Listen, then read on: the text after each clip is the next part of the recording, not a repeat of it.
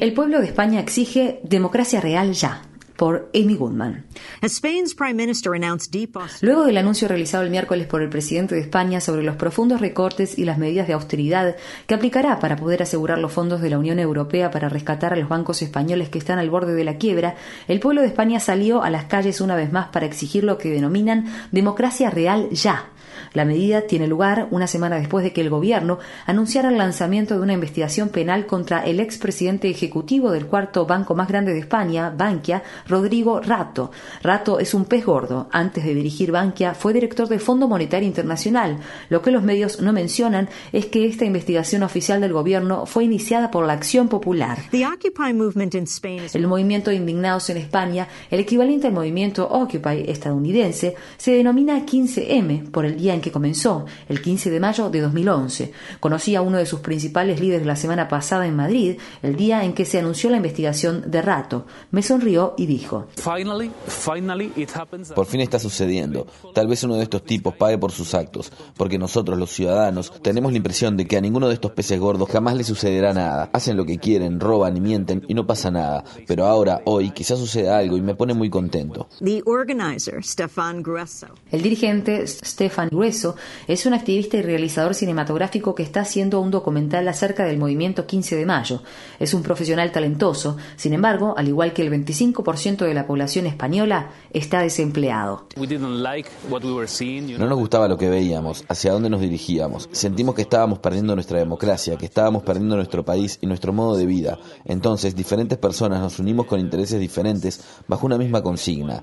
Queremos democracia real ya, igual que en su programa, y nos unimos y salimos a la calle, pero no teníamos demandas concretas ni acciones concretas. Se trataba simplemente de unirse y ver qué sucedía. Y de hecho sucedió que nos quedamos protestando en las calles. 50 personas decidimos pasar la noche en la Puerta del Sol, en esta plaza, y luego la policía trató de sacarnos, pero regresamos, y luego esto comenzó a multiplicarse en otras ciudades de España. En tres o cuatro días éramos decenas de miles de personas en decenas de ciudades españolas, acampando en medio de la ciudad, un tanto similar a lo que sucedió en la Plaza Tahrir en Egipto. La ocupación de la Puerta del Sol y de otras plazas en toda España continuó. Sin embargo, como sucedió con los campamentos del movimiento Occupy Wall Street en todo Estados Unidos, finalmente fueron desmantelados. A pesar de ello, continuaron organizándose a través de grupos de trabajo y asambleas de vecinos centrados en diferentes temas. Uno de los grupos de trabajo del 15M decidió demandar a Rodrigo Rato y reclutó a abogados que trabajaron en forma honoraria e identificaron a más de 50 demandantes personas que se sintieron personalmente defraudadas por Bankia.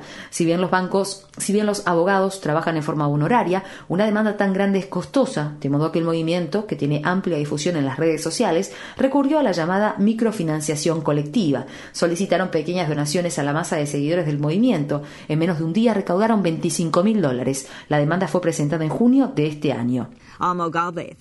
Olmo Galvez es otro líder del movimiento 15M que conoció en Madrid. Galvez, un joven empresario con experiencia en varios países del mundo, que apareció en la revista Time cuando la publicación eligió a El Manifestante como personaje del año 2011. El supuesto fraude de Bankia, cometido por Rato, implicó la venta de acciones preferenciales de Bankia a pequeños ahorristas, denominados inversores minoristas, debido a que los inversores sofisticados no las estaban comprando. Galvez explicó lo sucedido. Estaban vendiendo esas acciones a personas que en algunos casos no sabían leer, algunos tenían dificultades para entender el producto y muchos eran ancianos. Fue un grave escándalo que no apareció en los medios. Algunas de las personas que invirtieron en esta trampa creada por Bankia tuvieron que firmar el contrato con sus huellas dactilares porque no podían leer ni escribir y mucho menos en qué estaban metiendo sus ahorros. Esta semana miles de mineros marcharon hacia Madrid. Algunos caminaron 380 kilómetros desde Asturias, en la costa norte de España.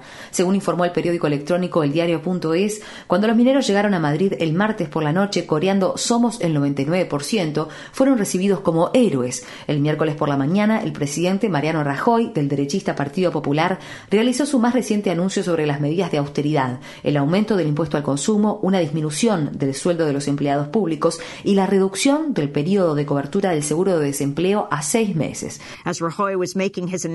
Mientras Rajoy realizaba su anuncio en el Parlamento, los mineros estaban en la calle junto a miles de ciudadanos que se sumaron, todos para exigir que se ponga fin a los recortes impulsados por el gobierno. Los manifestantes se enfrentaron a la policía antidisturbios, que les lanzó balines de acero recubiertos de goma y gases lacrimógenos. Algunos manifestantes regresaron con petardos y otros proyectiles, y en medio del tumulto que siguió, al menos 76 personas resultaron heridas y 8 fueron arrestadas. Stefan Grueso resume el movimiento de la siguiente manera.